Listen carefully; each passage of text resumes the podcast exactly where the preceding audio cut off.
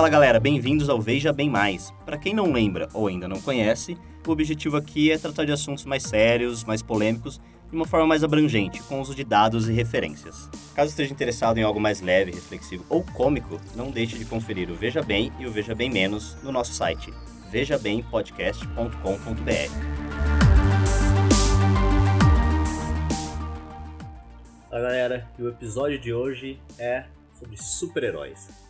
Você tá se perguntando aí, como assim? Falar sobre super-heróis não veja bem mais?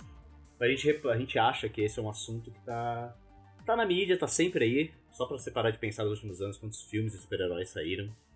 E se você parar pra ver, por exemplo, as, bilhete, as grandes, maiores bilheterias, tá, o recente Guerra Infinita tá em terceiro lugar.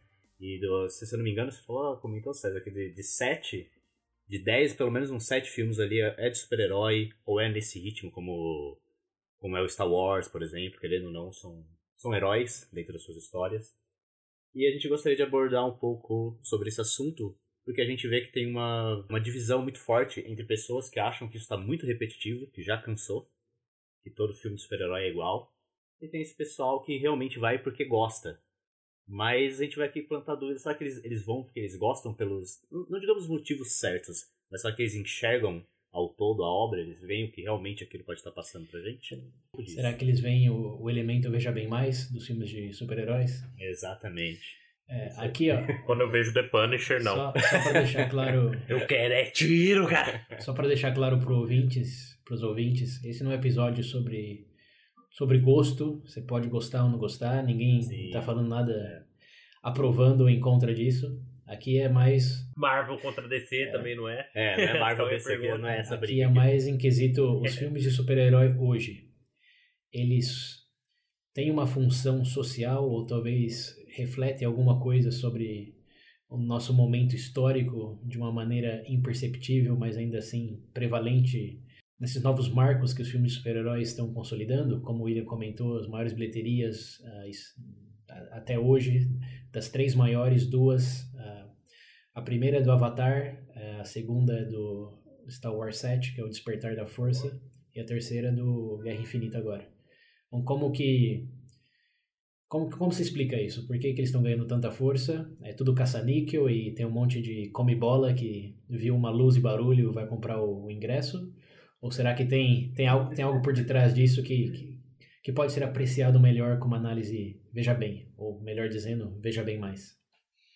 Veja bem mais. Bom, ob obviamente, é, a nossa percepção é dessa última, que tem um, um elemento, veja bem mais aí. E ela parte da minha proposta de que sempre que eu encontro alguém que fala, ah, filme de super-herói, como ele estava comentando, tudo a mesma coisa, já é, o, o, vilão, quer dizer, o mocinho contra vilão, e fica, tudo, tudo fica bem no final, quer destruir a Terra, destruir o universo, etc, etc. É, eu acho que Sempre que eu encontro esse tipo de pessoa, eu, bom, se é apropriado, tento indagar o, o papel do super-herói hoje. É, como vocês sabem, antigamente existiam as grandes mitologias, a mitologia grega, a mitologia nórdica, etc., com esses deuses, heróis, que simbolizavam é, uma força sobre-humana, é, tinham que fazer decisões éticas extremamente complicadas e serviam de exemplo para para as pessoas que liam consumiam aquilo, tanto como, é, digamos, código de conduta, porque, na, digamos, na época em que eram repassadas essas mitologias, eram como as pessoas às vezes aprendiam sobre dinâmicas sociais, por exemplo, hierarquia, no caso do, do Olimpo, é, dos heróis, dos humanos, é, até mesmo em o que é certo e o que é errado. É, matar um para proteger vários, é, se sacrificar pelo bem maior, enfim, é nessa, nessas linhas que eu sempre tento abordar a discussão de que talvez o Homem-Aranha não seja só um, um, um, panaca que foi picado por uma aranha e que fica fazendo acrobacia em Nova York. Talvez ele represente algo como o Hércules representou naquela época. E quando você olha de perto, é, dá para criar boas teorias sobre isso. E essa é a minha proposta hoje. É, eu alego que a onda dos super-heróis modernos é, um, é, no, é, a nossa versão contemporânea é, da mitologia, mitologia contemporânea. Não tem Hércules, não tem Não, na Thor tem. não tem Odin. Mas também tem. tem Odin também. tem também. É, mas não, Vocês entenderam. Eu pegar o fio É. da meada depois. é, tem, mas di- diferente. É, como, como quais, quais são as similaridades, as diferenças e, e por que vale a pena. Aqui eu estou defendendo, já é opinião bem pessoal. é, vale a pena acompanhar essa, essa onda de super-heróis do momento.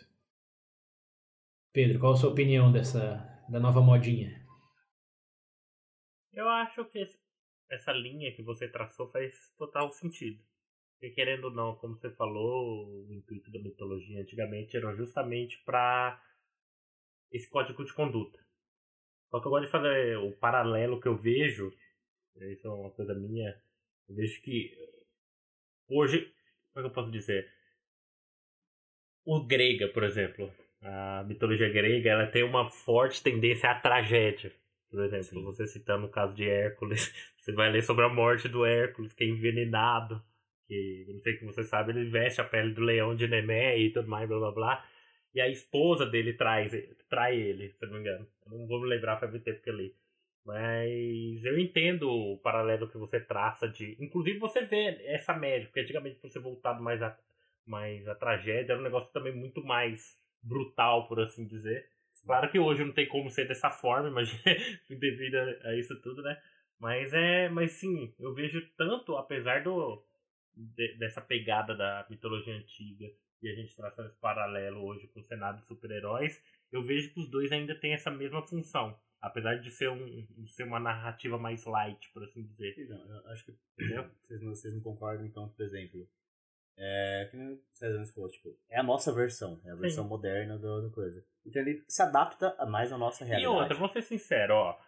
Isso todo mundo sabe. Durante todo o seu tempo de vida, você não vai. É igual eu falo, é questão de trabalhar o imaginário. Durante toda a sua vida, você não vai ter todas as experiências humanas possíveis para lidar com uma situação real. Sim. Você tendo, por exemplo, tudo bem que são exemplos exagerados, igual o César falou, você se sacrificar por algo, vale a pena sacrificar um pelo outro, esse tipo de coisa, é um exercício mental que, apesar de uma situação hipotética, que serve de experiência para você aplicar na sua vida, no seu cotidiano, entendeu? Sim. Então eu, vejo esse trabalho do imaginário, tipo, a nível social, é, a nível de sociedade, uma ferramenta muito importante. Eu, eu pelo menos tenho essa perspectiva. Que hoje o pessoal, por exemplo, ah, você gosta de história, sei lá, história de um caçador de dragão, por exemplo. O pessoal tende a associar, ah, mas é irreal, não é próximo à realidade. Mas o fato em si não é estar. Não é tipo o. a- a- a- o cenário ali, mas a ideia que está contida por trás. Por exemplo, dentro de um exercício desse, a gente pode pegar Game of Thrones, sei lá. Pensar que todos os impérios se. se é, tipo, todo, todas as famílias lá nobres se enfrentando, sabendo que existe uma ameaça maior. Realmente vale tudo a pena.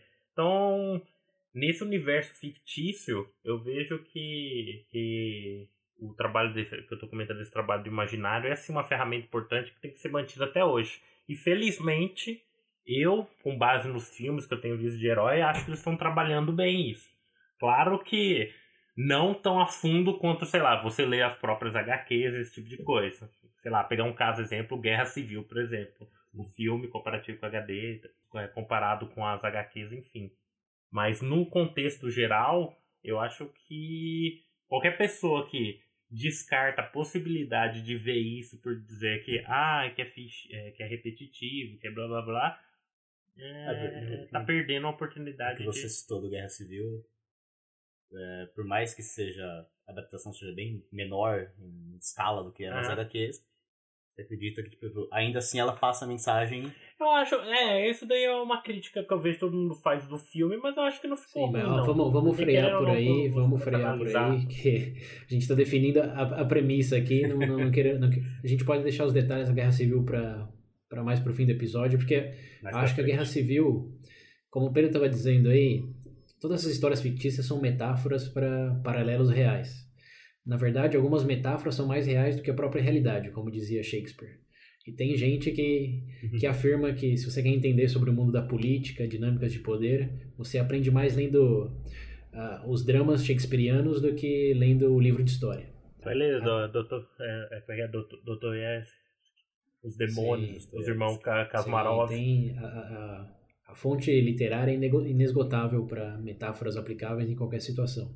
Mas só seguindo essa linha aí, o que a gente quer definir agora no começo é, é só estar de acordo que, sim, os super-heróis hoje são mitologia contemporânea e es- eles criam e oferecem um valor talvez não apreciado é, por aqueles que têm uma visão um pouco mais, digamos, supérflua de que é tudo a mesma coisa. O da Guerra Civil, em particular, eu acho que oferece uma sementinha extremamente é, discutível no, no, no, no, quesito do que propõe, mas eu quero deixar isso para o final, que eu quero fazer um... Eu quero tornar o Veja Bem Mais o Capitão América versus time Homem de Ferro. Vamos ver, vamos ver quem que sai. É, mas, bom, é, aqui, William, a, a premissa foi aceita, então, de que eu e o Pedro estamos na mesma página em relação a Sim. sim, essa é versão é, mitologia contemporânea. Mas quando a gente fala mitologia contemporânea, acho que é importante primeiro definir mitologia. O que é uma mitologia? né? E como é diferente, por exemplo, de um, de um conto, de um folclore, de bom, coisas que também poderiam servir como histórias. E nesse sentido, eu estive lendo algumas coisas. é, e assim como toda palavra abrangente, essa tem diversas definições, algumas é, mais estreita que outras. É, mas, assim, no- na, na, na média, o que é aceito como mitologia é que são contos épicos é, passados ao longo de, de gerações é, que transmitem é, valores, dinâmicas sociais e razões de origem. É, que hoje em dia, assim, uma grande distinção que a gente estava traçando um paralelo super-heróis, mitologia antiga, que as mitologias antigas serviam quase que primariamente para explicar por que o universo existia, por que os humanos existiam, é, como, como que vemos hoje é, veio a surgir. Tanto é que é, é como você diferencia, por exemplo, a mitologia grega da mitologia é, asiática, da mitologia africana, a mitologia guarani, é, enfim, vocês sabem que, dependendo da cultura, tem uma explicação para o começo do universo, para os tipos de deuses que existiam e a, a luta que os humanos tinham com eles ou contra eles. E eu acho que nesse sentido é importante é, distinguir que, embora estamos defini estejamos definindo super-heróis como mitologia, não é uma mitologia clássica porque não, não implica origem. Ninguém assiste Spider-Man para descobrir como foi o Big Bang. É, e isso, assim, é, é um papel que ela deixou de ter em razão da ciência. Porque, lembrando, na, naquela época de mitologia era tudo um palpite. né? Ninguém realmente tinha as ferramentas ou a metodologia de pensamento adequada para explicar por que as coisas eram como eram. Então, cada um no seu contexto contava a melhor versão da história que podia. E a partir do, bom, do desenvolvimento científico, etc., a ciência tomou, tirou essa, esse papel da mitologia. Então, hoje, quem conta a origem das coisas, no nosso caso, é a ciência. E a mitologia passou a ser uma simples narrativa uma narrativa sobre a sociedade, da sociedade sobre a própria sociedade. E aí as variações são realmente contextuais é, e temporais. A mitologia é assim, outra aqui grão de areia a gente está falando. No, no, no, geral todo mundo já entendeu o que é mitologia, mas o grão de areia é que para que realmente seja considerado uma mitologia com M maiúsculo tem que ser através de gerações. Então você não pode falar de mitologia do século XIX porque foi ontem basicamente. Mitologia grega, céltica, etc. Realmente se escutamos essas histórias até hoje é porque sobreviveram ao teste do tempo e por isso são consideradas mitologias. Enquanto que no nosso caso é, essa dos super-heróis é extremamente recente. É, a vibe de super-heróis, me corrija se estiver errado, Pedro, mas surgiu mesmo com força a partir da década de 40, né? Segunda Guerra Mundial, é, com também a invenção da HQ. É, assim, se, se eu falei que o século XIX foi ontem, os super-heróis é algo de faz 10 minutos. Nossa senhora, é, 15 minutos. Então, só para diferenciar aí para aqueles os antropólogos nos escutando, estamos definindo a mitologia moderna como só narrativas da sociedade sobre a, sobre a própria sociedade e que já já temos uma, umas boas gerações aí pelo menos nesse período curto de tempo. Meu, meu avô sabe que é um Spider-Man, meu pai também, eu também, então. Primeira coisa, né? O super-homem não é um mito fundador de uma sociedade. Ah, beleza, agora a gente definiu bem isso, o que é mitologia. Uh, como você compara, vocês comparam em termos de estrutura, a mitologia antiga, tipo a grega, nórdica, etc., com essa que a gente denominou como cultura, como moderna? Não, acho. O primeiro ponto é a questão de transmitir um. questão de valores, por exemplo. O bordão do Homem-Aranha, gente. Que vocês olham, é impossível você aquilo ouvir lá o tio dele, lá numa situação. Pensa situação trágica, onde o protagonista, tipo, numa situação mais trágica, encontra o seu momento de luz ali, o lema que ele vai seguir por toda a vida.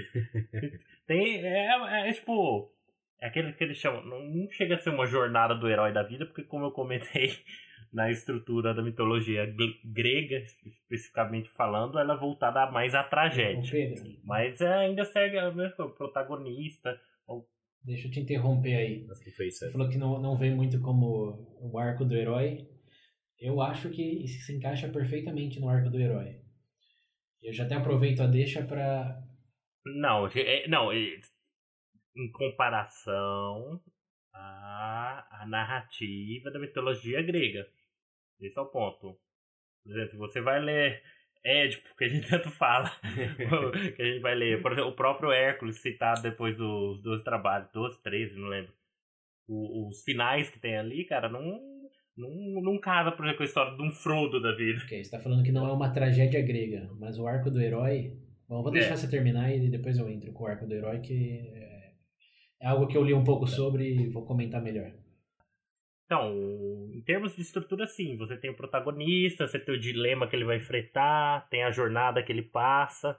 Só que em comparativo com a mitologia grega, só reforçando de novo que é voltado mais para tragédia, eu sinto que é mais leve, por assim dizer. Inclusive, isso é engraçado de pontuar. Os melhores arcos, por exemplo, os mais aclamados por HQ, tendem a ter uma tendência, tipo, dessa, dessa pitada de tragédia. Por exemplo, a piada mortal do Batman. O fim daquela, aquele final onde, por exemplo, você não tem um desfecho feliz, você não sabe como acabou. Eu não vou falar, tudo bem, eu sei que é antigo, provavelmente a maior parte das pessoas já uhum. leram e tudo mais, mas eu não vou estragar aqui. Mas naquele final, você enxerga que não, não é um final bonitinho, entendeu? Não. Não acabou tudo bem. Né? É, entendeu? Essa é uma perspectiva que eu, eu acho tenho. que você entrou num ponto bom aí, porque, assim, falando de estrutura, e aqui a gente entra num, num lado mais acadêmico, tem um, um estudioso que é figurinha na, no campo de mitologia, um americano chamado Joseph Campbell. Ele passou a maior parte da vida dele fazendo estudos comparativos é, de mitologias. Ele viajou para a Ásia, esteve na Europa, o próprio é, povo nativo dos Estados Unidos, ele também estudou as mitologias deles. E ele lançou uh, o conceito de o arco do herói, que também é conhecido em alguns lugares como o mono, monomito, ou monomito. Ele propôs que todas as mitologias é, se convertem em uma só mitologia, que todos os heróis são os mesmos. O que muda é nome, poder, detalhe, enfim são os adereços, mas que a estrutura é sempre a mesma em todas as culturas, em qualquer período. Essa foi a proposta dele. E ele definiu o arco do herói é, como um, um, um avanço, uma jornada em 12 passos, que começa com o status quo. E aqui eu acho que vai ser melhor a gente exemplificar é, com o que a gente estava falando antes de Star Wars, que é tá, tá, tá indo no ramo dos heróis, embora não entre necessariamente em super-herói. Mas é que é, um exemplo conveniente porque o George Lucas foi inspirado é, foi inspirado notavelmente pelo Joseph Campbell, é, tão inspirado de fato que ele confessou, ele admitiu ter lido todos os livros do Campbell antes de fazer o Star Wars e até chegou a consultar o, o próprio Campbell durante a, a, produção do Star Wars e depois fez um documentário sobre ele depois do, que ele lançou a, os três primeiros filmes. Então ele era fanzaço desse Campbell. E aqui no, nessas 12 passos que o Campbell, é, o Campbell propôs, começa com o status quo. E aqui, Pedro, me, me interrompa quando você quiser para comparação com a, com a grega. Que ele diz, lembrando que essa, essa, essa estrutura é universal. Ele diz que começa tudo no status quo, que não acontece nada, é, tudo, tudo na mesma, como era o, o Luke Skywalker lá na, na vilazinha dele, catando gado com o carro lá, não é o carro, né? O, o Space Jeep dele. É, é, Tratorzinho, né? esse é o, é o que eles chamam de status quo, que é o, é o zero. Aí você vai pro é o passo 1. Um. O passo 2 é o, a chamada aventura, que é quando algo diferente acontece, que no caso de Star Wars é quando chega o droid, é, chega o C-3PO. Deixa eu só então, pô, posso Sim. falar uma coisa? Pra quem jogou RPG, jogou um, por exemplo, Dungeons e Dragons da vida, gente, é, é isso, entendeu? Desde o comecinho que você tá lá, é a mesma É, o coisa. arco do herói ele, ele é proeminente em, em tudo. Em Hollywood, mais do que qualquer outra coisa. Sim, Mas assim, a gente tá falando de Star Wars aqui, ouvintes, mas vocês podem pensar em Harry Potter, Senhor dos Anéis, jogos. Como que é os jogos de Hunger Games? Jogos vorazes?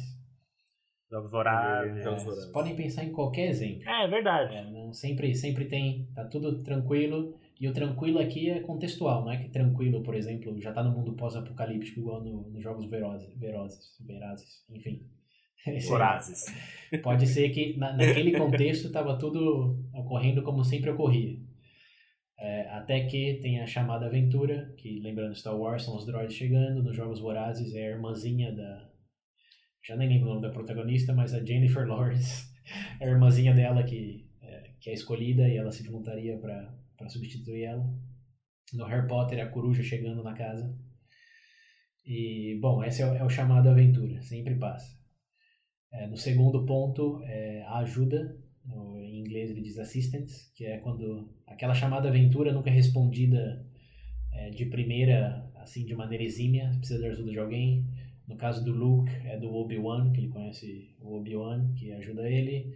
Dos Jogos Vorazes é o... É, como é o estilista, cabeleireiro? Acho que eu nem vou usar os Jogos Vorazes porque eu não lembro e só assisti o primeiro filme. Sim. Mas o do Harry Potter é o Hagrid. É... Com outro exemplo aí, vamos, vamos, vamos dos Anéis mandando. é o Gandalf. É, do Senhor dos Gandalf. Anéis é o Gandalf. E, bom, eles recebem essa ajuda e aí eles chegam num outro ponto pivotal do arco do herói, que é o, a, jornada, a saída, em inglês departure, a largada, digamos. Que é quando realmente o Harry Potter embarca no trenzinho, que o Luke entra na, na nave espacial para ir a outro planeta, é, que o Frodo vai lá para a Terra dos, dos Elfos. É quando a aventura realmente começa. Após esse passo, que é o número 4, é, vem os Trials, é, que em português traduziria para É, os é, desafios. desafios, que é na- no Senhor dos Anéis aqueles primeiros é, que eles encontram na beira da estrada lá, vocês lembram? Qual, qual é o nome? Os É, Nazgûl. os Nazgûl. A primeira vez que o Frodo se depara com os Nazgûl, Sim. Lá que o Harry Potter, não sei, porque eu não lembro. É, do Harry Potter, o primeiro. o prim- Harry Potter acho que é mais simbológico, porque tem, tipo, tem o Draco, aí tem o professor, É, o o Snape, Snape, o Draco. lá. aquele- A, pr- a própria magia era meio que um trial pra ele, né? Que ele tinha que se acostumar com. com Sim, é, verdade. E do, e do Star Wars, o primeiro desafio do Luke foi é, convencer o Han Solo, acho 10? Eu não- Ah, ele sai, ele sai do planeta, né? A partir do momento que ele consegue sair lá do É planeta verdade. dele. O são- Obi-Wan Ah, eles Eles chegando são são lá. não é verdade, que eles são sequestrados, ele tem que sair. Esse é o primeiro trial. E bom, aí, dado, que- dado a largada e dado o primeiro desafio, o próximo passo é. hum, esse termo é um pouco difícil de traduzir. Approach, né, ou aproximação, ou familiarização. É, aqui, aqui é o acercamento, talvez, não sei se, se eu tô falando espanhol. Approach fala, descreve aí. Não, approach no sentido, por exemplo, no, no, no Harry Potter. Descreve, descreve o que é. É a parte de familiarização. Para mim, esse é o termo. Que o, o, tem aquela exposição na- através do, dos desafios, aquele mundo novo. Mas você começa, eles começam a se integrar nesse novo mundo, que é essa parte de approach, é, por meio do. Bom, de estar naquele contexto. Do Harry Potter é de fazer o. Qual é o nome do. O quadribol. É, do, do Luke é começar a, a entender o que era a força. Já É, sabe. lembra que ele estava defendendo. é, ele tinha um sábio de luz e estava tentando desfiar o- os raios lasers. Uhum, sim. É, é, é esse treinamento aí. Depois do primeiro trial, tem esse treinamento no mundo. No caso do Senhor dos Anéis, pode dizer que é o. Quando o Frodo decide sair sozinho com. Com o. E. Enfim, é essa. Bom, eu já passei pelo primeiro desafio, eu, eu consigo fazer isso. Essa, esse é o feeling. E o próximo passo, inevitavelmente, é a crise, que aí é, é o vale da, da história. Que é quando o, o herói tem aquele momento. Eu pensei que era bom, mas não claramente não sou tão bom. Que é o momento da, da, da quase morte. É, aqui fica difícil falar nesses exemplos de sagas, porque se você pensar no primeiro filme, é um exemplo, se você pensar nos três, ou no sete, no caso do Harry Potter, É, sim. é, mas é aquele momento em que eles se ferram, que dá tudo errado, é, eles não eles perdem alguém, não conseguem salvar alguém. Ah, Senhor dos Anéis pra mim é aranha. Então, mas esse é o terceiro filme. No É. primeiro, o negócio que dá errado, acho que é o Boromir, O o Gandalf Boromir morrer no, no final do primeiro filme. o Borog. Ah, Ele cai com o Borog. É, verdade. então, tem, tem aquela morte no fim do primeiro filme. Todo mundo sai chorando da, da, da É, caverna. do, do, do Star Wars é, tem, tem uma, uma perda para é, a explosão do planeta da, da Leia Uhum. é, Tatooine. que tá, tá tudo indo Tatooine. bem tá tudo indo bem até que o planeta explode É, enfim tem tem é, acho que é intuitivo para quem tá escutando que sempre tem aquele momento é, de, de, de crise Só tem um universo que eu não conseguiria Um descrever. momento de crise Ó, esse momento. Qual? É, é. Warhammer. Porque é sempre crise. é sempre. Se um dia- só, um- só uma notinha. Os ouvintes que gostam de sci-fi, só com uma pegada extremamente mais cruel, negra e sem perspectiva de futuro, Warhammer. procurem por Warhammer 40 mil. Isso fica pro mitologia nicho. Tão nicho que você pode chamar de folclore. Mas enfim, crise acho que é intuitivo pra todo mundo. Sempre tem aquele momento que o herói Uhum. fala, "Ah, não, não vai mais. E vem o próximo passo, que é o. Eles chamam de tesouro, que é quando eles reen- ele encontra aquela força interna, aquela habilidade que eles não sabiam que tinham. O Luke descobrindo que ele pode fazer mais com a força do que ele, do que ele sabia. O Harry Potter descobrindo que ele tem uma, uma intuição de um mago verdadeiro, que a cicatriz dele ele avisa ele de perigo, como a aranha tem um sentido aranha, sei lá, né, nessas linhas aí. No- nos animes tem muito disso. Tem tanto disso que o pessoal começou a chamar de. É a hora que o personagem tira a força do. Ah, sim. O Goku, o Goku fica É. super saiyajin. É, Nossa. surge uma transformação É, é nada. Isso daí, ó, pros ouvintes é, mais familiarizados com anime, o, sempre que antes do Goku ter uma nova transformação, ele sempre tá quase morrendo. Ou ele ou alguém tá pra morrer. assim. Bom, passou a crise, encontra o tesouro, é, aquela força, energia, poder, enfim. É quando o herói descobre que ele é melhor do que ele pensava que era. Porque já passou pelo mau momento. né? Ele aprende a humildade e, bom, vi- vira o real herói depois, depois desse passo. E aqui é o que muda na estrutura, William, que volta a sua pergunta. Sei que foi uma, uma longa jornada, mas em termos de estrutura, 30 é, minutos em depois. termos de estrutura, o Campbell, analisando essas mitologias clássicas, disse: Bom, tem até, como eu falei, o passo 8 aqui do tesouro, e aí vai pro 9, que é o resultado, que é bom. E aí, se é o Goku, ele ganha a luta, se é o Harry Potter, ele é, é o herói do dia, se é o, o Frodo, ele tá um pouco mais, tá mais próximo da, da mão de Mordor. É, Se é o Frodo, ele queima nela. é, isso no terceiro, estamos falando só do primeiro filme. ah, tá, É, perdão. se é o, Se é o Hércules se é, morre. se é o, os Jogos Vorazes, é, sobreviveu, enfim, que é, é a resolução. É, na, na- naquele triângulo é, narrativo de começo, meio e fim, é isso que todo mundo chamaria de fim. E aí é onde a estrutura muda, porque nas mitologias clássicas, o Campbell percebeu que, como deve estar evidente para o ouvinte, esse é o passo 9. Eu falei que tinha 12. Então, o que acontece hoje, que não acontecia antes, é que, devido talvez à necessidade dos filmes terem entre duas e três horas, eh, eles cortaram os últimos três passos. Que, para quem já leu o livro O Senhor dos Anéis, vai saber que no livro sim tem os terceiros passos seguintes. Que são é, o retorno, uma nova vida e aí sim a resolução, com R maiúsculo. Você já leu o livro, Pedro? Leu, né? Ah, inclusive engraçado. Eu não sei, uma curiosidade para quem vê o filme.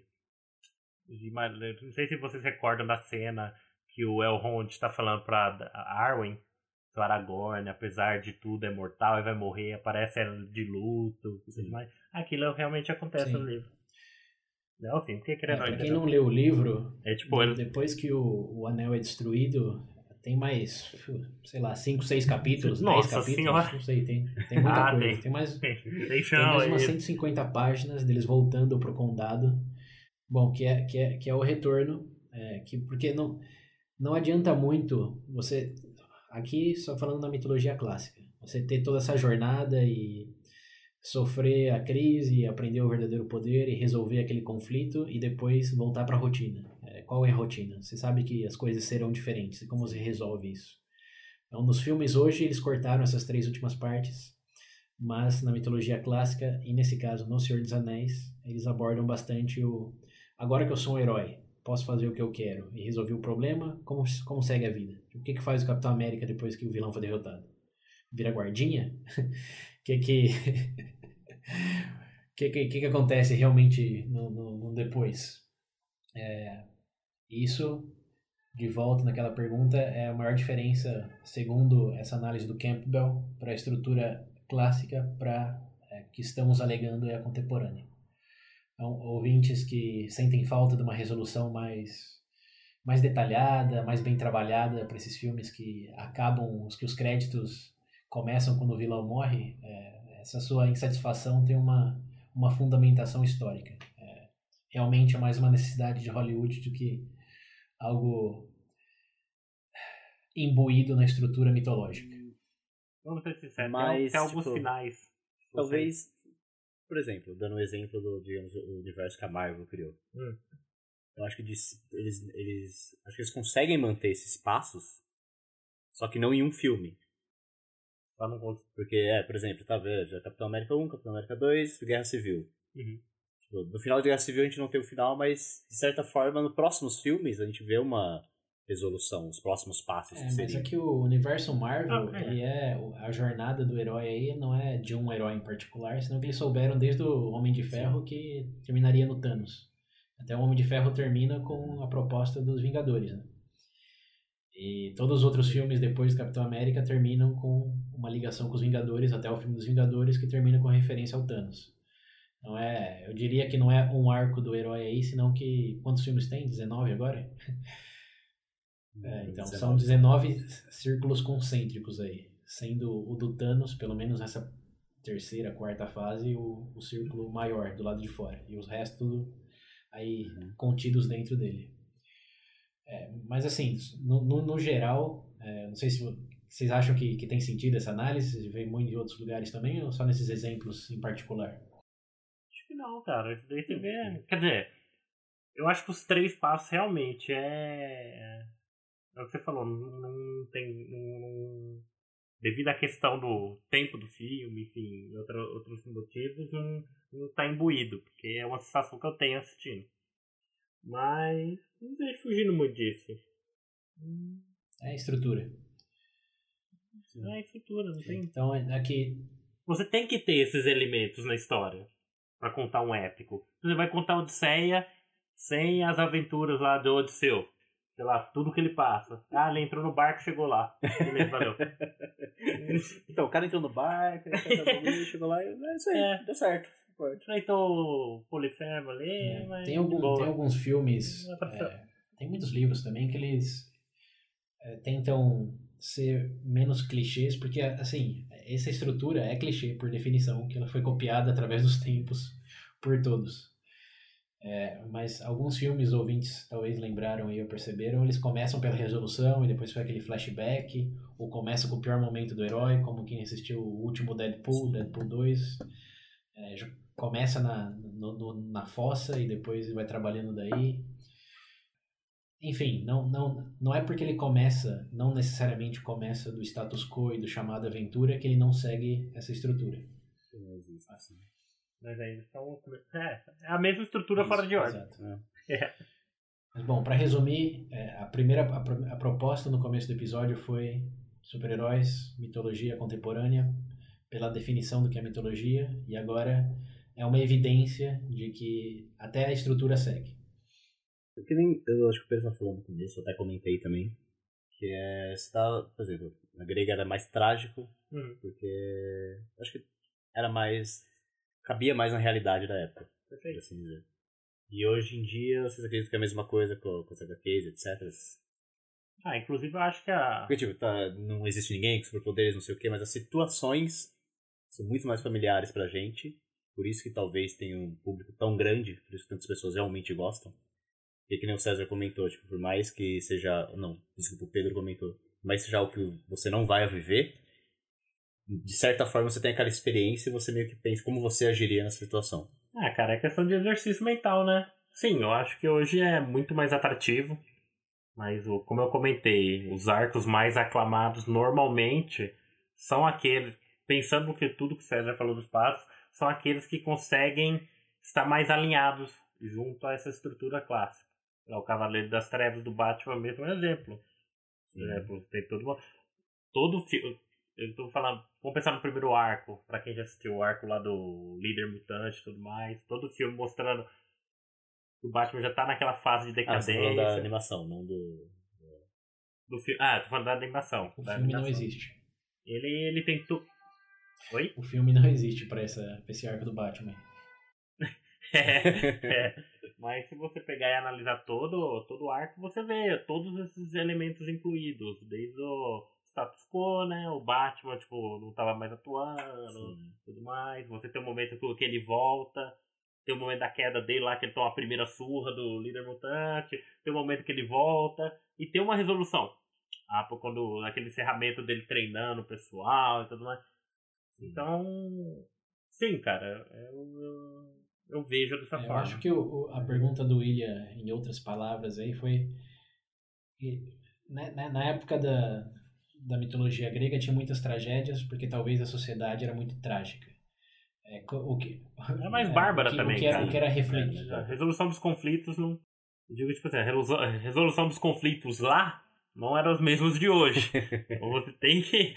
Saia na espada Me resolver corrija se eu estiver errado, mas Entendeu? acho que sua pergunta aí foi é, quais são os valores e, e- e dilemas que são refletidos na, na mitologia contemporânea, dado que na passada era, era tragédia, era É, a morte. passada era porque era mais trágico e... Sim, exato.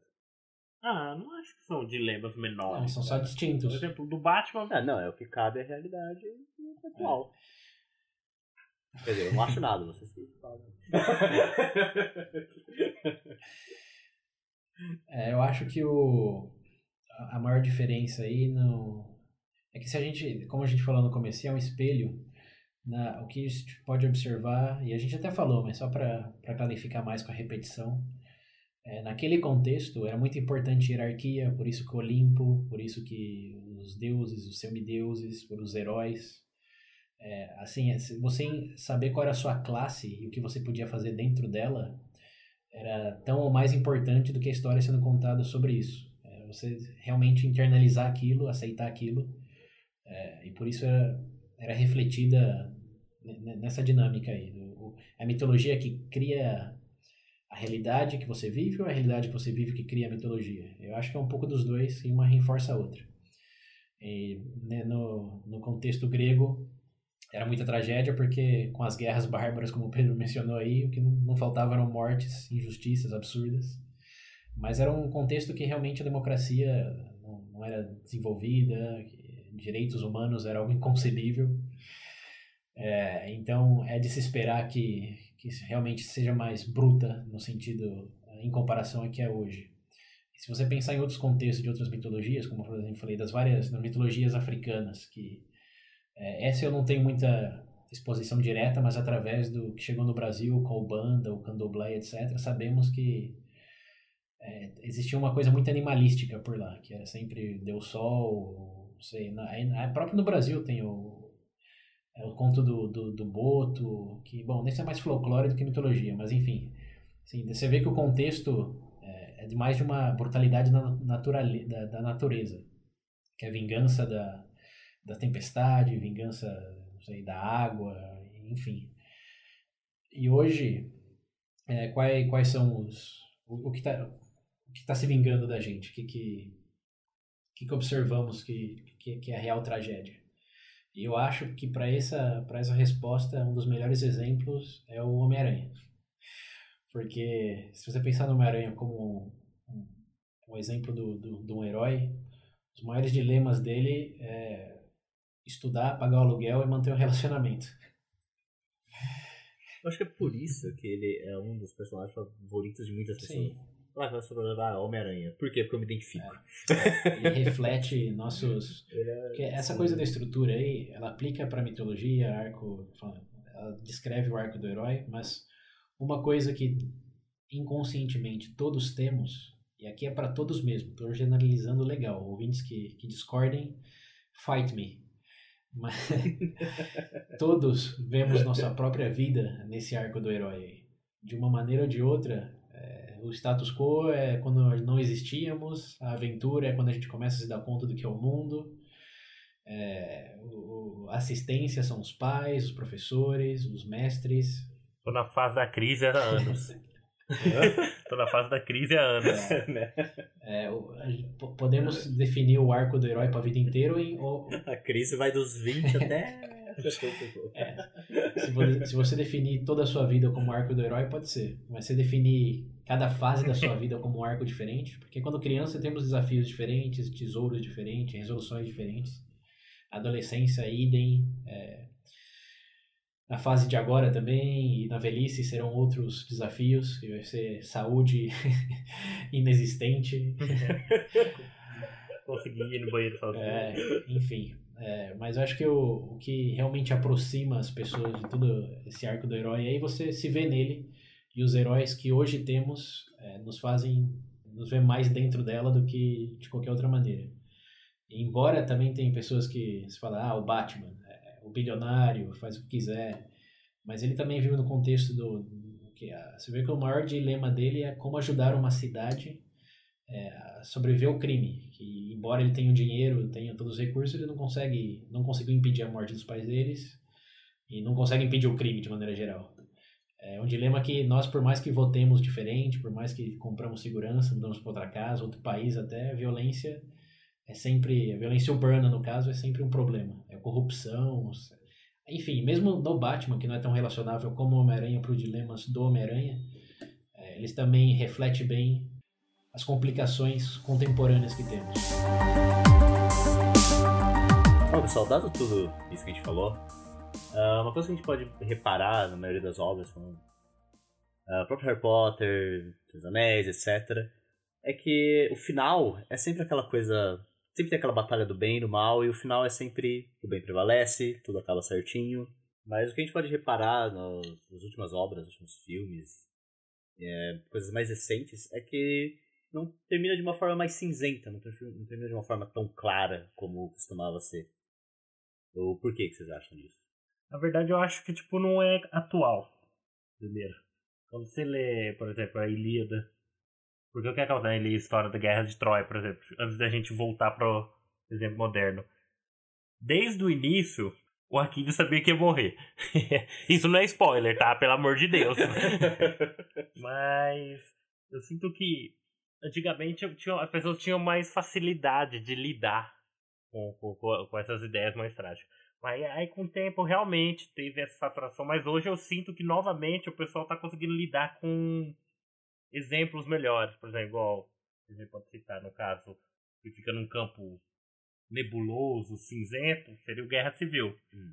Que não é um conflito direto de herói, é, herói com vilão, esse tipo de coisa. É um conflito de ideias, cara, assim. Que eu acho que é muito mais atual o nosso cenário. Querendo ou não, hoje o mundo é mais pacífico. Hoje em dia a gente não precisa lutar diariamente para sobreviver, não tem que ter um, ter um inimigo bem definido, porque a gente não está com uma ameaça constante, entendeu?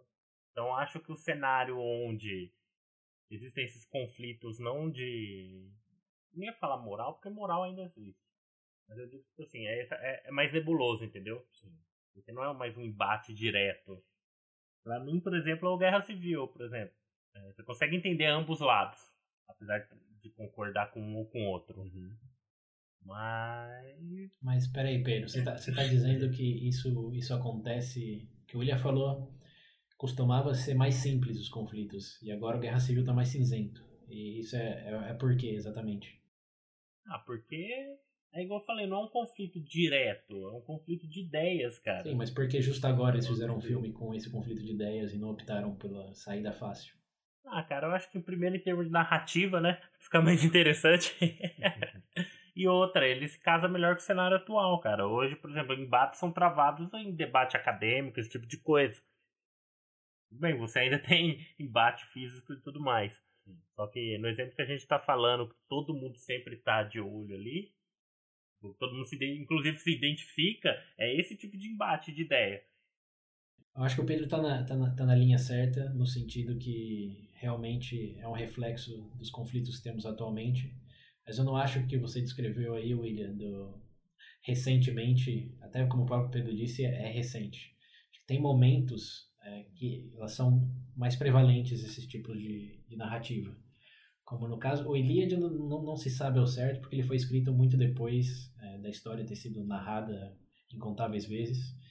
Mas uma, uma analogia que os estudiosos da área costumam fazer é dizer que quando o sentimento em relação às instituições do país, da nação, do império, enfim, que seja, está é, baixo, é fraco, as pessoas tendem a se tornarem mais céticas em relação a tudo. E por isso as narrativas ficam mais cinzentas. Você pensar, por exemplo, na, na, segunda, na primeira, segunda guerra mundial, a maioria das histórias era o bem contra o mal. É, o, o eixo contra. Capitão América. Capitão América. É, exatamente. É, são os mocinhos contra os nazistas. Não, não, tem, não dá para ficar mais claro que isso. Porém, em uma época, é, coloca, por exemplo, da, da Guerra Fria ou da Guerra do Vietnã, você deixa de ter um pouco tanto daquelas historinhas de, do Superman, de Capitão América, e começa a entrar mais no, no Watchmen, que sei os ouvintes que conhecem aí, é a história de, de pessoas normais que decidem ser heróis no, numa época em que o mundo está para terminar e ninguém sabe realmente dizer o que é certo e o que é errado, dado que o Vietnã, como a gente já discutiu no próprio Veja Bem Mais aqui, ouvintes que não escutaram Guerra Justa ainda, parte 1, parte 2, é, favor o façam, estão se não fizeram ainda, estão perdendo uma incrível oportunidade para refletir sobre algo que normalmente ninguém reflete sobre. É, mas nessa época aí, dado o contexto do Vietnã, que não era justo, mas Estados Unidos dizendo que era justo, surgiram narrativas que é, questionavam realmente a moralidade das coisas. É, realmente, se colocar como governo invadir um país é certo, independente das mortes e destruição que isso cause. É, e aí temos o exemplo dessa narrativa do, do Watchmen, é, do. Como chamava, Pedro? O que estava no Vietnã lá, que era o, o comediante, né? É, comediante. Tem o comediante, você tem o Rorschach também, que é uma, é uma divisão do, do, do, Batman, tem o Rorschach e o outro que era o gênio lá, o Homem Coruja, acho que é o nome dele. O, não, é o, o Homem Coruja é o que fica com. É o ah, Ozymandias. Isso mesmo. É o mais dividiram o Batman, colocaram o lado detetive dele no Rorschach e o lado gênio dele no Ozymandias, que é um bilionário que consegue solucionar tudo. E quem que tem razão? Quem vai atrás da verdade a todo custo, como o Rorschach, ou quem manipula tudo com a própria inteligência para chegar aos fins que quer, como os imagens?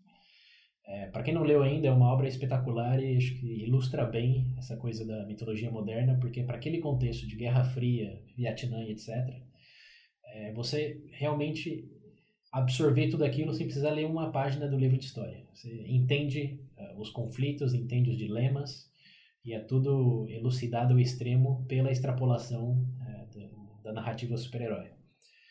Mas o meu ponto é, nesse caso do Ilíadas, pode ser que eles tinham uma, uma, uma, uma crise na, no sentimento democrata grego do Império, não sei, não vou entrar em muitos detalhes, mas na Segunda Guerra já foi mais claro, na Guerra de Vietnã ficou mais cinzento. Ao redor dos anos 2000, vamos colocar que estava tudo estável, saiu o primeiro Homem-Aranha, saiu os primeiros filmes do X-Men. Também era, eram narrativas bem simples, bem contra o mal, bem prevalece. Mas depois do, do atentado de 11 de setembro, já começou um, um, o Capitão América 2, é, cara. Então, Esse é o melhor então, exemplo. Mas aí, a partir do 11 de setembro, acho que eu acho que a, pelo menos no, nos quadrinhos já, já mudou, porque a Guerra Civil dos quadrinhos saiu em 2004, 2005, por aí, não foi muito depois disso, 2003 talvez. Assim, no papel, você já sentiu o efeito disso no, na mitologia contemporânea dos super-heróis logo depois do 11 de setembro. E no, nas tela, na tela grande, no cinema, é, porque o experimento do, do Homem de Ferro deu certo, é, eles arriscaram, quer dizer, a consequência foi que eles chegaram nesse momento também e, bom, aí já tem o do Capitão América 2, para quem, quem não viu ou não lembra, fala sobre o papel do, do governo em vigiar, vigiar todas as pessoas a todo momento com satélites. É, ele é uma consequência quase que direta das revelações do Snowden. Falou, ah, tá todo mundo sendo espiado a todo tempo e você não sabe disso, mas o governo acha que é certo porque é pela segurança. E, spoiler, já falamos disso no Já Bem Mais, episódio segurança, privacidade versus segurança. É, quem não conferiu ainda já sabe o que fazer. É, então, essa para mim essa coisa cinzenta é de momento e o momento que vivemos hoje no mundo pós Edward Snowden, pós esses brechas de dados do Facebook e agora mais do que qualquer outro momento numa numa época de Brexit, de Trump e de candidatura do Bolsonaro é, estamos vendo filmes que também retratam essa coisa do, do, discurso ideológico. Ele tem que dar uma, né? Liberal dele, ele tem que dar uma, né? Não, mas, mas não, é, não, é, não, é, dar uma. É só, é só reconhecer, por exemplo, Pantera Negra. Ele fala dessa coisa, abrir fronteira, fechar fronteira. É, são filmes que eu, dado o que estamos vivendo hoje, eu acho que não existiriam, por exemplo, no ano 2000. Independente do... Se falar, não era a época do cinema para fazer isso, é, acho que o contexto social não era esse, que tava todo mundo, a zona do euro estava sendo recém construída, é, o Mercosul também estava sendo, o acordo estava sendo assinado, não, não tinha muitas histórias é, duvidando da, das, das boas intenções dessa, dessa união é, geográfica entre países, econômica, etc. Mas depois que as coisas começaram a andar mal em alguns sentidos, é, o, que não, o que não faltaram foram arcos que realmente refletem essa, esses dilemas. E acho que é isso que responde a pergunta do William do, do porquê que está mais cinzento hoje. Bom, porque estamos no, mundo realmente cinzento. Economicamente, depois de 2008, eh, já ninguém confia, ninguém confia em banco, instituições financeiras, tanto como confiava antes. Politicamente, eu não vou repetir, não vou chover no molhado. É, em termos de, de, de, segurança e privacidade também. Então, é, é, uma, é um reflexo do momento, assim como qualquer outro momento, e estamos no momento cinza consequência. Né? E eu tenho até, até um paralelo aqui, eu vou entrar no, numa tangente breve aqui, que isso aconteceu no gênero do Velho Oeste também. Tem um vídeo bem legal que eu, que eu usei como. estou usando como referência para esse episódio aqui. Que o, o autor do vídeo diz que nos anos 60, 70 tinha o Adam West. Não sei se chegaram a conhecer. O Pedro provavelmente sabe quem é, né? Sim. Era o grande herói do, do Velho Oeste. É, Velho Oeste. E a, as narrativas eram sempre é, o Pedro abriu até um sorriso aqui. e a, as narrativas, narrativas eram sempre as mesmas, do mocinho, que era meio Han Solo, mas no final salvava, salvava o dia e dava tudo certo.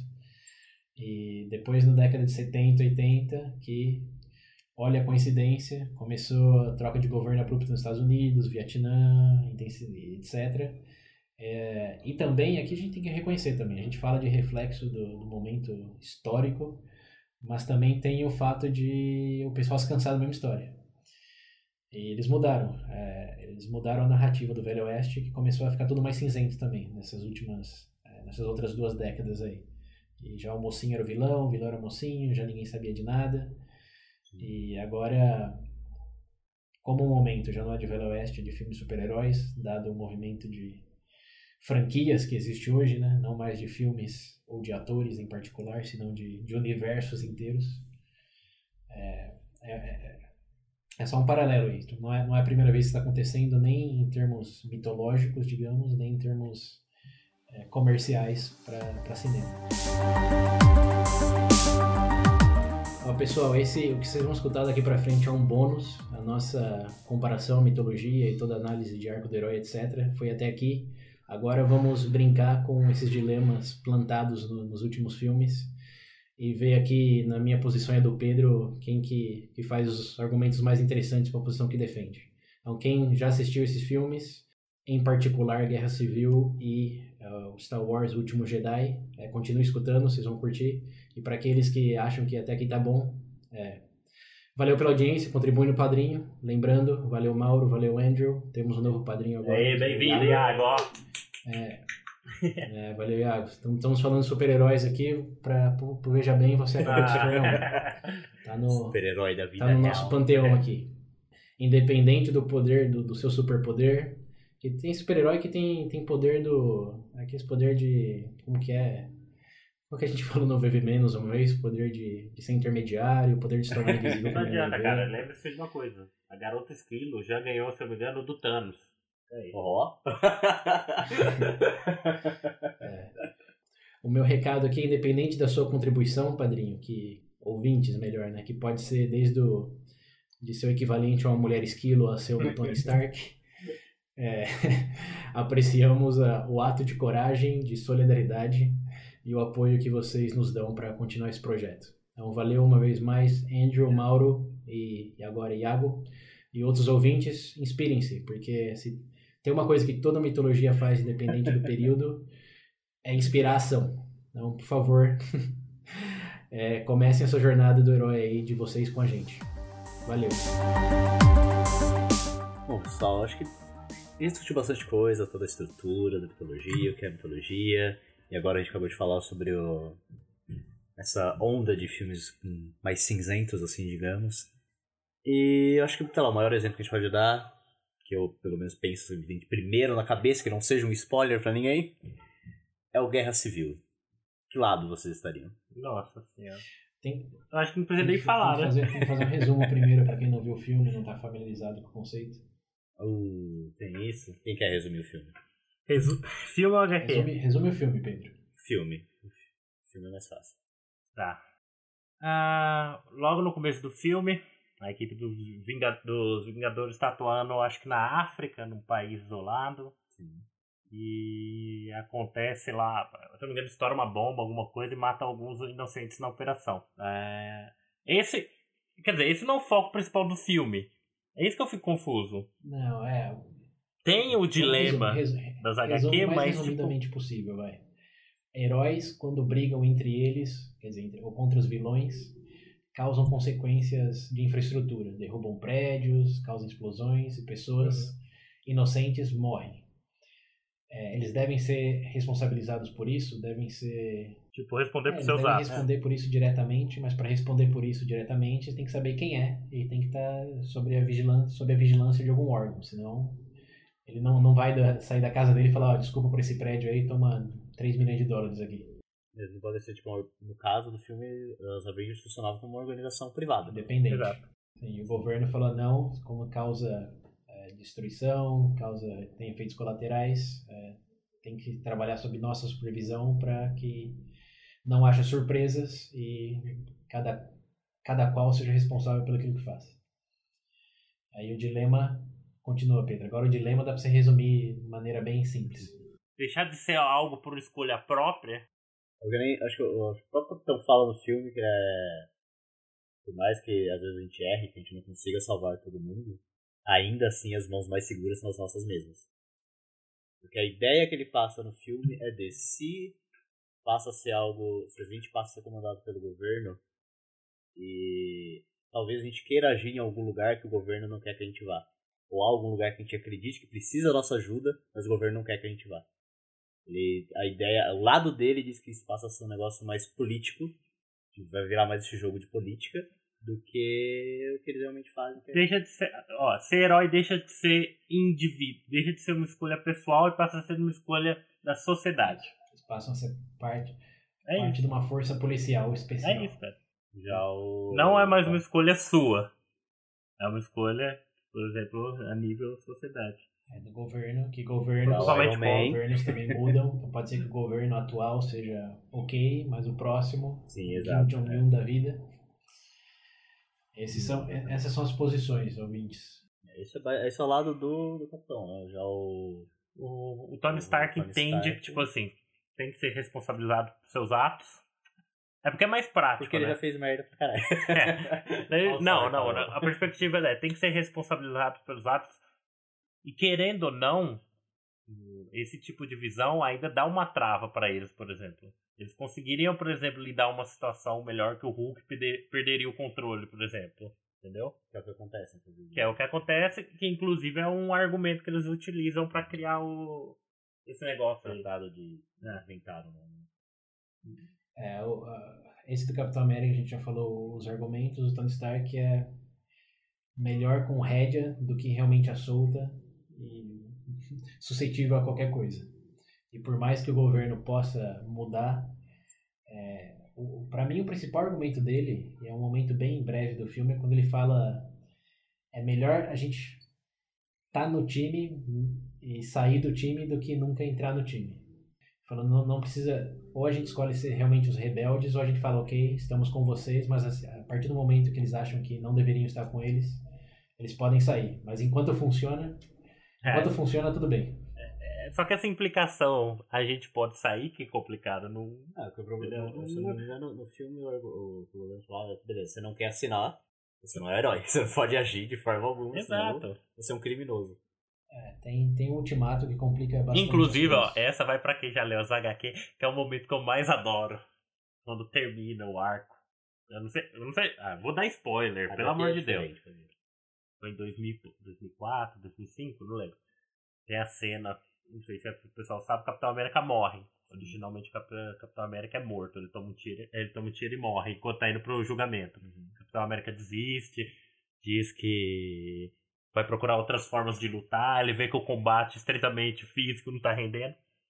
E tem uma cena onde finalmente é feito, aplicado lá o, o tratado e tudo mais. Os heróis são presos, os que se negam são presos na zona negativa, Sim. blá blá blá. Tem uma cena onde o. Na verdade, embaixo, o Capitão América deitado morto e o Tony Stark em prantos dizendo: Você estava certo. Obrigado, valeu, falou. Não, mas agora é sério. Ó, o motivo de eu ter falado isso tudo é porque, agora resumindo, é porque eu entendo que no fim das contas ainda é uma decisão de escolha pessoal. Entendo a magnitude do poder, consigo entender o argumento do outro lado, mas você reprimir qualquer ato de qualquer pessoa por existir um risco a um terceiro, você. E outra, você tem que ter. Se você faz isso, entendo eu que você tem que conseguir impedir. Por exemplo, se você está dizendo para a pessoa, olha, você não pode porque eu vou dar para você, por exemplo, a segurança que você precisa. Eu entendo, então, que ele tem que me dar segurança. Só que se ele não, se ele não consegue, que se dane ele. não, não é assim. Eu vejo dessa forma. É, mas é, eu acho que é muito circunstancial isso. Porque, assim como a gente falou lá no posse de armas, 01, ouvintes, veja bem mais, é, quando o seu poder o seu o, o, impacto do uso do seu poder é desproporcional àquele do só a pessoa que você está querendo salvar ou impedir, é, existe uma necessidade de controle para prever que acidentes maiores ocorram. Então, no, no, caso que você pontuou aí, Pedro, eu concordo totalmente que você não pode impedir, digamos, nesse caso, um super-herói de ajudar alguém na rua, dada a necessidade daquela pessoa. E eu acho que isso vai mais das cláusulas do, do acordo que eles fizeram lá. Acho que não foi no sentido de controlaremos, de controlaremos 24 horas por dia em todas as situações, senão que em alguns casos, principalmente para operações é, mais abrangentes, com um escopo de, de casualidade um pouco maior, é, precisa de, um, de uma estratégia mais do que de um ato de coragem. É, então, nesse caso que eu estava falando da rua, acho que não impediria, mas se você for salvar aquela pessoa com, sei lá, uma explosão atômica e acabar destruindo a cidade inteira, como a gente viu lá no, no filme do Superman vs Batman, é, no, no, no, no, fim do dia é mais prejuízo para a sociedade do que, do que vantagem.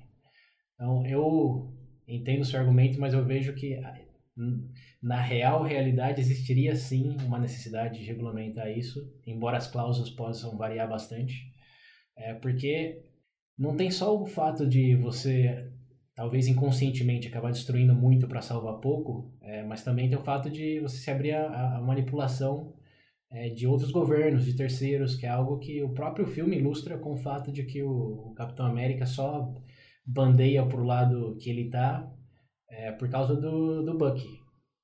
Que ele até chega, chega uma hora que ele chega, chega a caneta na mão dele para ele assinar e fala, não, mas aí é porque fizeram é, eles estão contra o meu amigo, que é coisa pessoal. Se sequestrar a mulher do, do herói e falar, destrói esse prédio inteiro, senão ela morre, você abre muitas brechas para Prova essa Capitão atitude América independente. É a prova, tipo, que, que- É igual ele fala mesmo, Guerra Civil.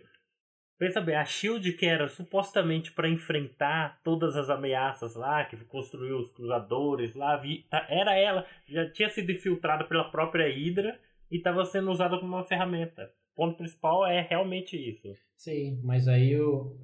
Mas aí o, o que não estamos considerando aqui é que o Capitão América tem um arco que ele realmente é o herói.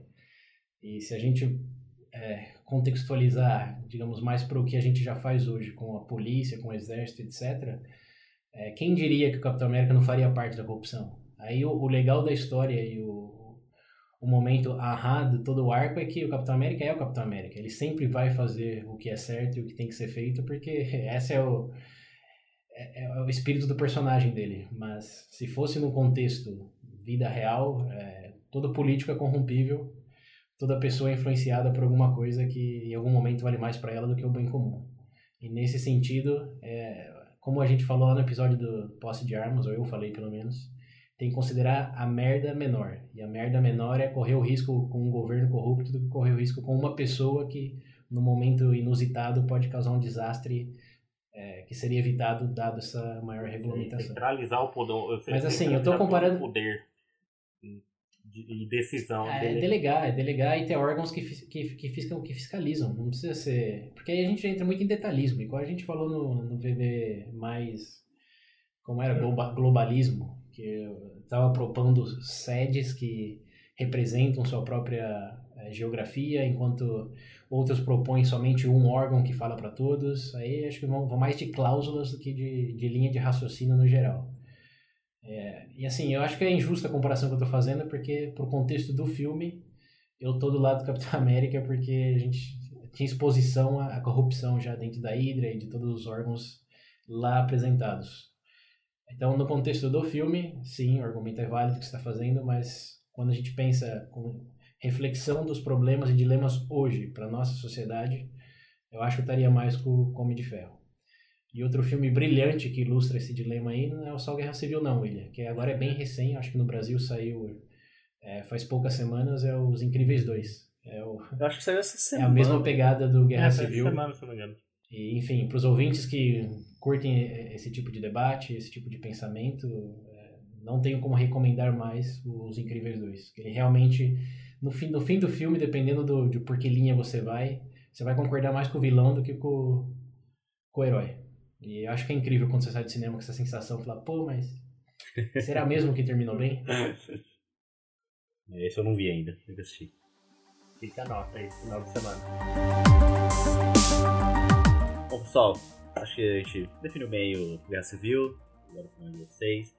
Mas acho que por último aqui eu quero falar sobre um que deu muita polêmica quando saiu, que foi o Último Jedi. Porque o arco ali, ele foge do arco do herói, a história. Spoiler É. alert. Spoiler, você não assistiu, cara, já faz mais de um ano. Então, por favor. Cara ou ouvinte Cara, pra mim é mulher. geral. Tá? Chamo todo mundo de cara. É tipo, é, minha namorada quando fala mano pra todo mundo, tá brava lá. simples aí. Enfim.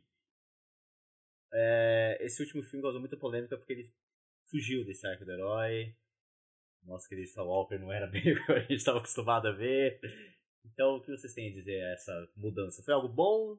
Muitas pessoas gostaram? Acharam algo inovador, assim, um ar novo pra, pra fugir um pouco daquela. Porque o primeiro filme reclamaram que era muito igual. e esse reclamaram que mudaram tudo. Ó, eu vou começar, vou chutar. Primeira coisa, isso tudo aconteceu porque já começaram entendendo o Luke como o herói. Eu, eu vejo ele falando, ele não é o herói mais. Não é. Não é mais o papel dele dentro dessa narrativa.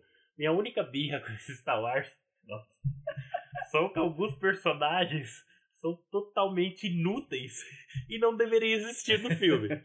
Mas agora voltando ao filme em si, cara, eu não acho que foi tão desastroso assim, não.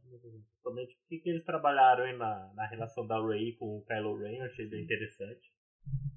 E. Ah, eu não consigo ver tanta controvérsia, todo aquele. Ah, eu só acho que teve muita coisa que ficou mal estruturada no filme mesmo. Mas não por causa. Como é que eu posso dizer? Da. interativo. Falando desse, dessa estrutura da mitologia e tudo mais. Eu acho que é justamente pela compreensão em relação ao Luke, deles estarem enxergando ele num papel que não é o papel dele mais, Sim. dentro do filme, dentro dessa história. E os outros personagens totalmente inúteis do filme. eu não consigo. É, eu acho que o, que o que causou a controvérsia nesse último Star Wars aí foi que eles exploraram os últimos três elementos do arco do herói é, que não foram explorados no, nos filmes originais. Que vocês lembram bem, no sexto filme de Star Wars, tudo acaba bem, eles não mostram como seguiu a vida, que quem passou com a República, o que aconteceu com, com o Luke, que ele virou professor. Isso eles retrataram agora nesse Last Jedi. E essa resolução dele aí, que lembrando bem, depois do, do resultado, tem a, a fase de retorno, e tem a, a, nova vida, que seria o nono elemento da, da jornada do herói, e tem a resolução. E aí eles exploraram realmente o que aconteceu depois de tudo isso, que, como dizem as tragédias gregas, que o Pedro bem mencionou, nem sempre são as mais lindas. Às vezes é, o, herói, o herói falha, o herói morre, o herói não, não se conforma com o status quo que ele costumava é viver e se rebela e mata todos. É, existe, existem todas variações, e foi isso que para mim eles exploraram nesse novo Star Wars. Ele falou, ah, depois que teve o resultado que a gente viu no, episódio 6. É, a nova vida e a resolução do Luke não foi a mais bela, foi trágica, dado tudo que ocorreu e a experiência pessoal dele lá com, ah, e outra coisa, hein? E tá, tá, tá, no arco do herói igual, mas como não é algo explorado por Hollywood, aí a gente já entra mais no. no pra mim, a frustração veio das expectativas criadas pelos fanáticos e a realidade não, que eles encontraram. Outra coisa. Vou que... colocar até um ponto. Foi bom você ter falado isso tudo. E a pessoa, esses fãs fanáticos, eu não entendo uma coisa. Eles ficaram tão revoltados com tudo que aconteceu em relação ao Luke. Por exemplo, quando você vai ler o universo expandido de Star Wars, somente no pós-Império, pós-derrota do Império, é esse tipo de coisa que acontece. Tipo, você vê um monte de personagens, você vê um monte de coisa acontecendo que. E eu não vi essa revolta por parte deles, entendeu?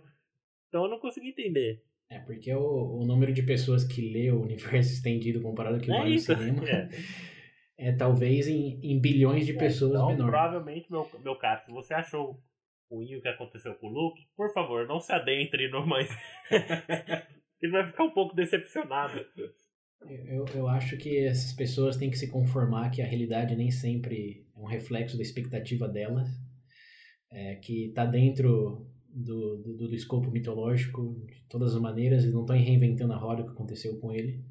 E dado o ano que saiu o filme, é, tem influência até do, do, que da descrença que temos nas instituições hoje, dessa coisa de alguém querer ser o herói, de ser sempre o mocinho. É, são como, o Luke, para mim, representa perfeitamente a geração mais velha hoje que, que já não acredita na geração nova. Fala, não, essa, esses hipsters aí não vão resolver nada, vão fazer tudo pior.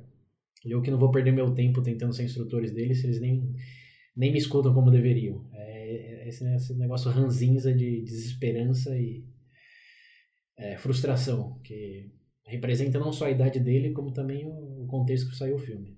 Eu gostei. Eu acho que nesse quesito aí o filme acertou em cheio.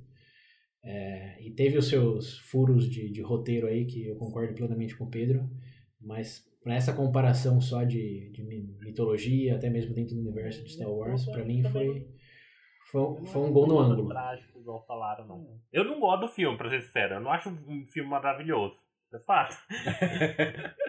Mas nesse ponto aí eu não tenho o que criticar, não. Realmente foi um. Tipo, fugiram do. do. Não fugiram, mas tipo, fizeram algo novo dentro desse, desse cenário, igual você falou de eles exploraram, exploraram parte exato, do arco que não explorado ainda. discordar. É do resto, Jesus Cristo. Não, tem um arco ali no meio ali que, olha. Por mim não precisava existir aquele Mas comecinho, final do filme. Mas o louco bebendo da teta do bicho lá, aquele lá daqui. Eu tenho que. Também não, né? o cara tava mal, mas é. também não precisava chutar o balde, né? Bom, pessoal, é isso. Pra quem acompanhou até essa parte do episódio, agora acabou o rolê. E vocês sabem, né? Compartilhem suas opiniões, comentem. Pode comentar, a gente não vai matar vocês. Vocês vão morrer esses comentários de vez em quando. E como sempre, segue a gente nas redes sociais, não esquece do YouTube, Twitter, Facebook. E o número do WhatsApp, que é 19 98 908 1238. Repetindo, 19 98 908 1238. E é isso aí. Vocês dois querem dar alguma última palavrinha? Sim, aqui eu quero. Como Né, sempre. de novidade. Eu, eu, eu, queria, eu queria só fechar o, a discussão com uma observação de duas estudiosas contemporâneas da, de mitologia, que o Campbell é de 70, 80. E tem, tem duas que eu, eu tive exposição, um, pouco do trabalho dela, chama Eva Turry e Margaret Deviney, links nas referências, que dizem que, independente da época, todo herói, com, com a jornada, com os desafios, etc., eles só se provam realmente heróis por reconhecerem as limitações humanas deles. Então, Acho que é uma observação interessante de fazer aqui no final, porque apesar do- dos paralelos que já fizemos e da, da evolução e tudo, acho que o que fica para quem tem que dar esse discurso de que filme de super-herói sim vale a pena, é porque independente se você possa voar ou não, pode é, se transformar em, em águia ou ter a força do Hulk, é, todos sempre temos limitações como esses heróis. E superá-las para ter uma atitude que julgamos necessária é o que realmente faz esses filmes valerem a pena de serem vistos e refletidos sobre é, depois. Pedro? Ah, o César já falou muito, já falou até por mim, pode encerrar.